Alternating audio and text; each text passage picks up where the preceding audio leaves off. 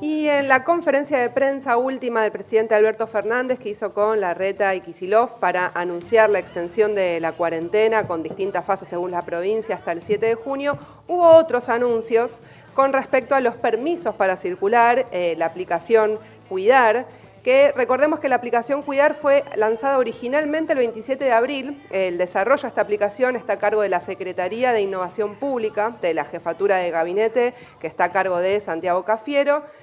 Y eh, está en duda si es obligatorio o no. En un inicio habían anunciado que iba a ser obligatorio, después se desdijeron. Ahora los permisos que venían, venían utilizando los trabajadores esenciales o los que necesitan ir a ayudar a algún familiar vencen este 29 de mayo y a partir del 30 de mayo funciona un nuevo certificado.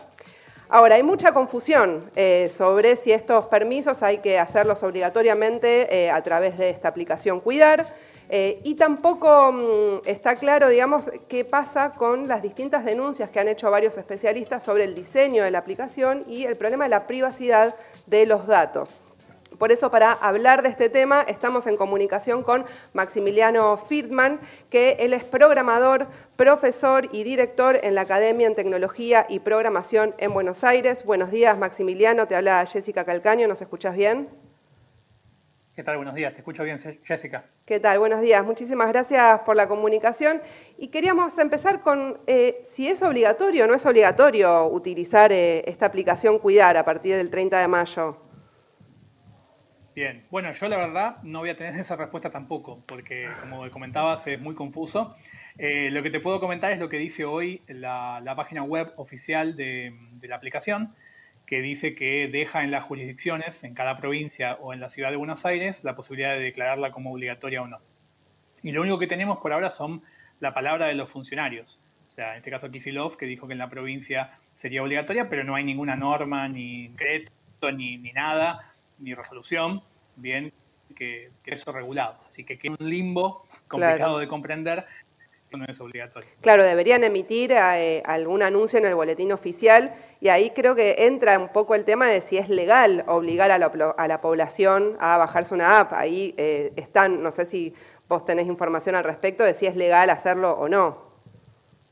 Claro, a ver, yo no soy abogado y menos constitucionalista, pero en mi opinión eh, está complicada esa parte y creo que es uno de los motivos por los cuales nunca termina de salir nada, a pesar de que, de que hablen de la obligatoriedad.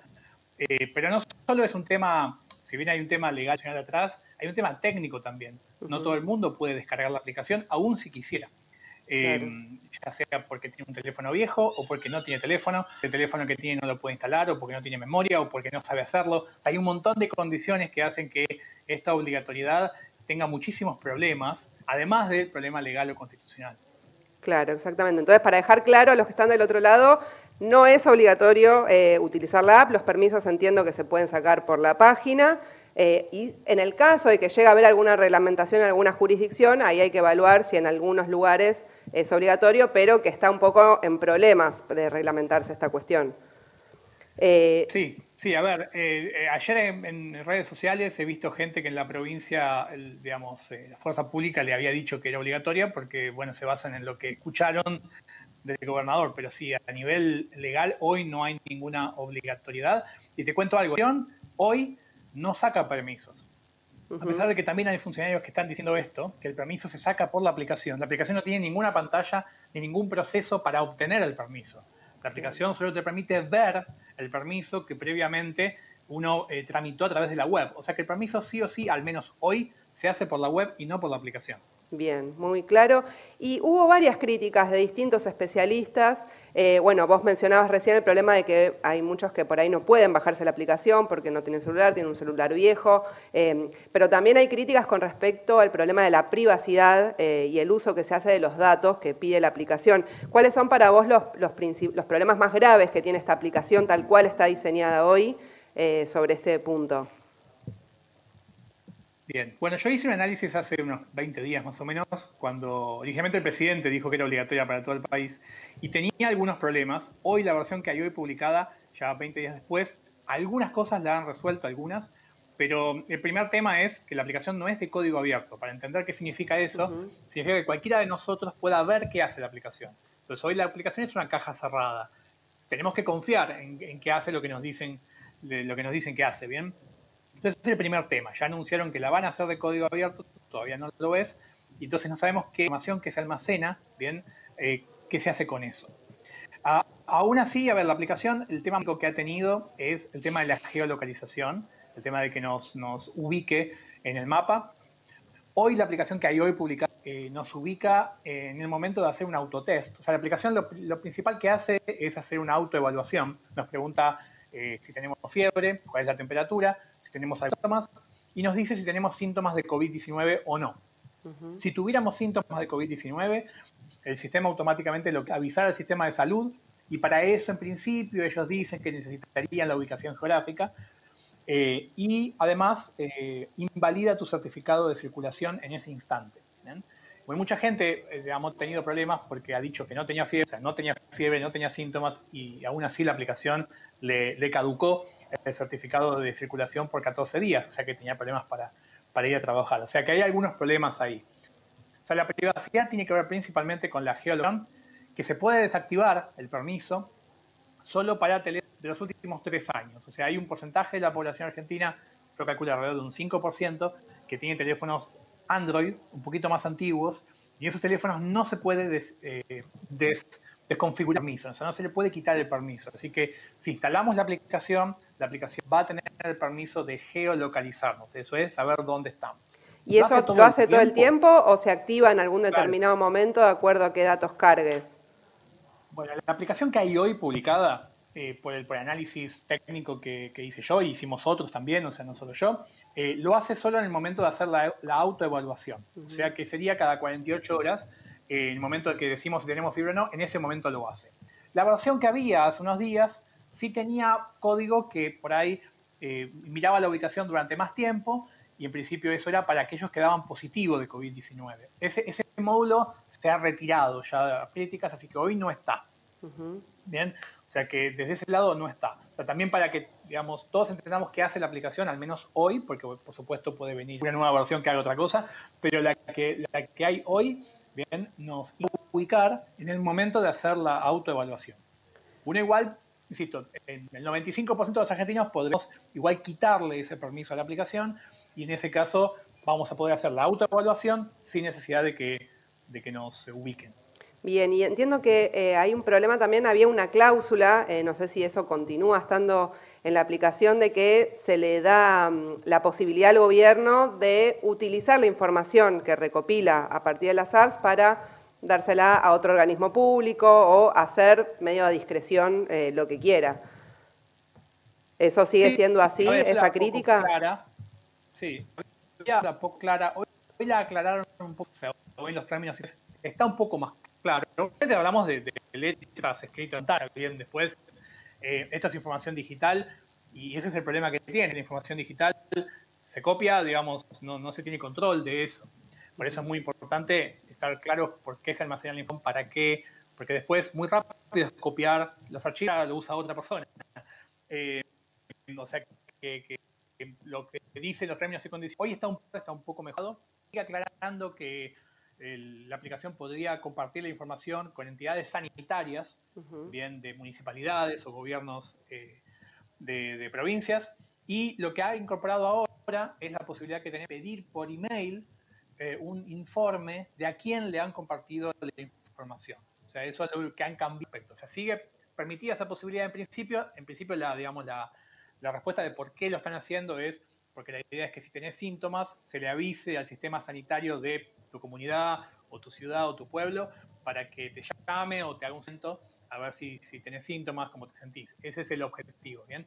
Pero el problema es que esto es información digital, Hay que tratar de eh, lograr la mayor anonimidad posible porque eh, cualquier hackeo voluntario o involuntario hace que toda esa información pueda estar disponible y es información personalísima de los ciudadanos, ya ni siquiera personal, que es a dónde estábamos, a qué hora, dónde estamos haciendo cuarentena, eh, y ese tipo de información es, muy crítica.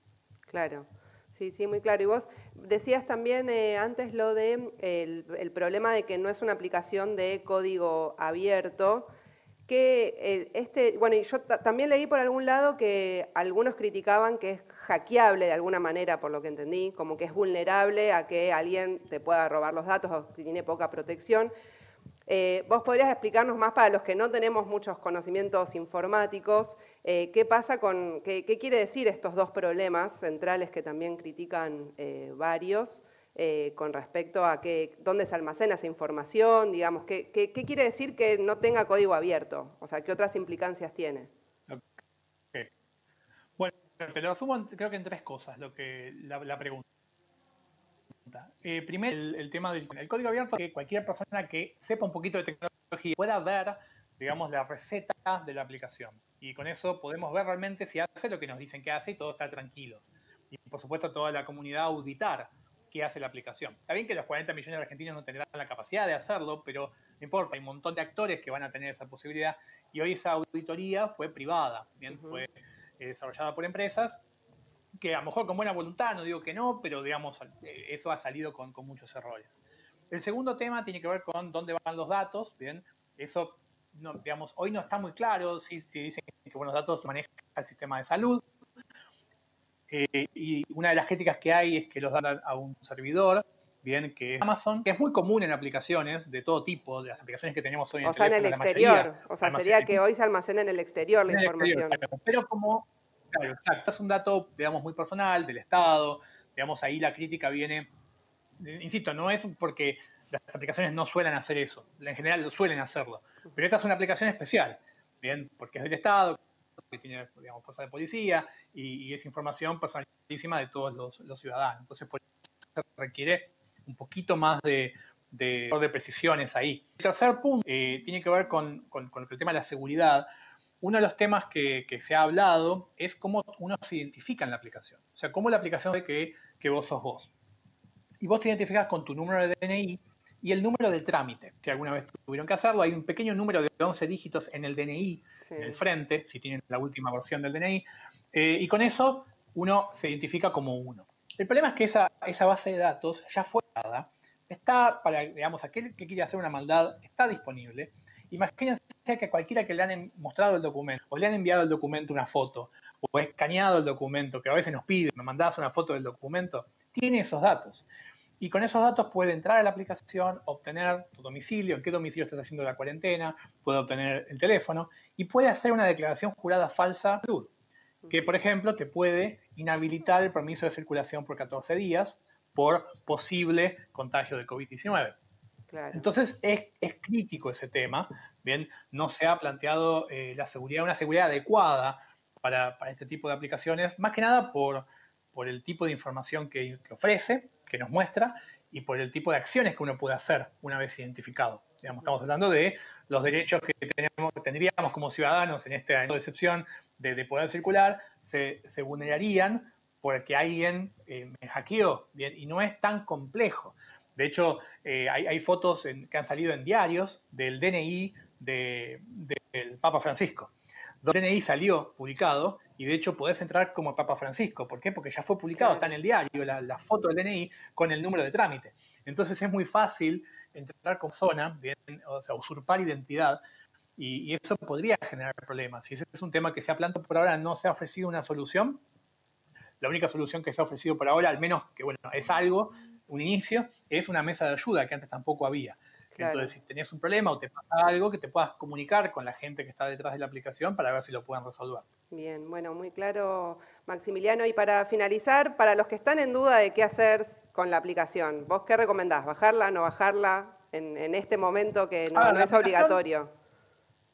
No es obligatorio. Yo la, yo la, tengo instalada, ¿bien? Pero yo sé qué hace, ¿bien? Y, por ahí tengo la capacidad de saber es quitarle el permiso, no quitarle el permiso. Eh, si, la, ventaja que tiene es llevar el permiso eh, de circulación para aquellos que, lo tengan en el celular. Bien, esa es la mayor ventaja y aquel que tenga dudas sobre sus síntomas, si los síntomas son de COVID-19 o no, poder hacer ese autodiagnóstico. Eso es lo que hace la aplicación, al menos. Bien. Después veremos si, termina siendo o no obligatoria y, cómo funciona la reglamentación de eso, porque no es tan simple hacerla obligatoria. Eh, de vuelta, hay alrededor de un 9% de la población argentina que, no puede instalarla aún si quisiera. Claro. O sea que, ese es el problema. Si la instalan y tienen dudas respecto a los permisos, aquellos que tengan Android de la versión 6 en adelante o aquellos que tengan sistema operativo de, iPhone, eh, pueden deshacer el permiso tanto de la cámara como de localización y la aplicación, al, deshabilitar los permisos, nunca va a poder obtener esos datos. Si quieren instalarla y estar seguros que no va a pasar nada, con quitarle los permisos alcanza. Bien, bueno, muy buena la información. Maximiliano Friedman era quien hablaba. Eh, muchísimas gracias por esta comunicación. De nada, que tengan buenos días. Un abrazo.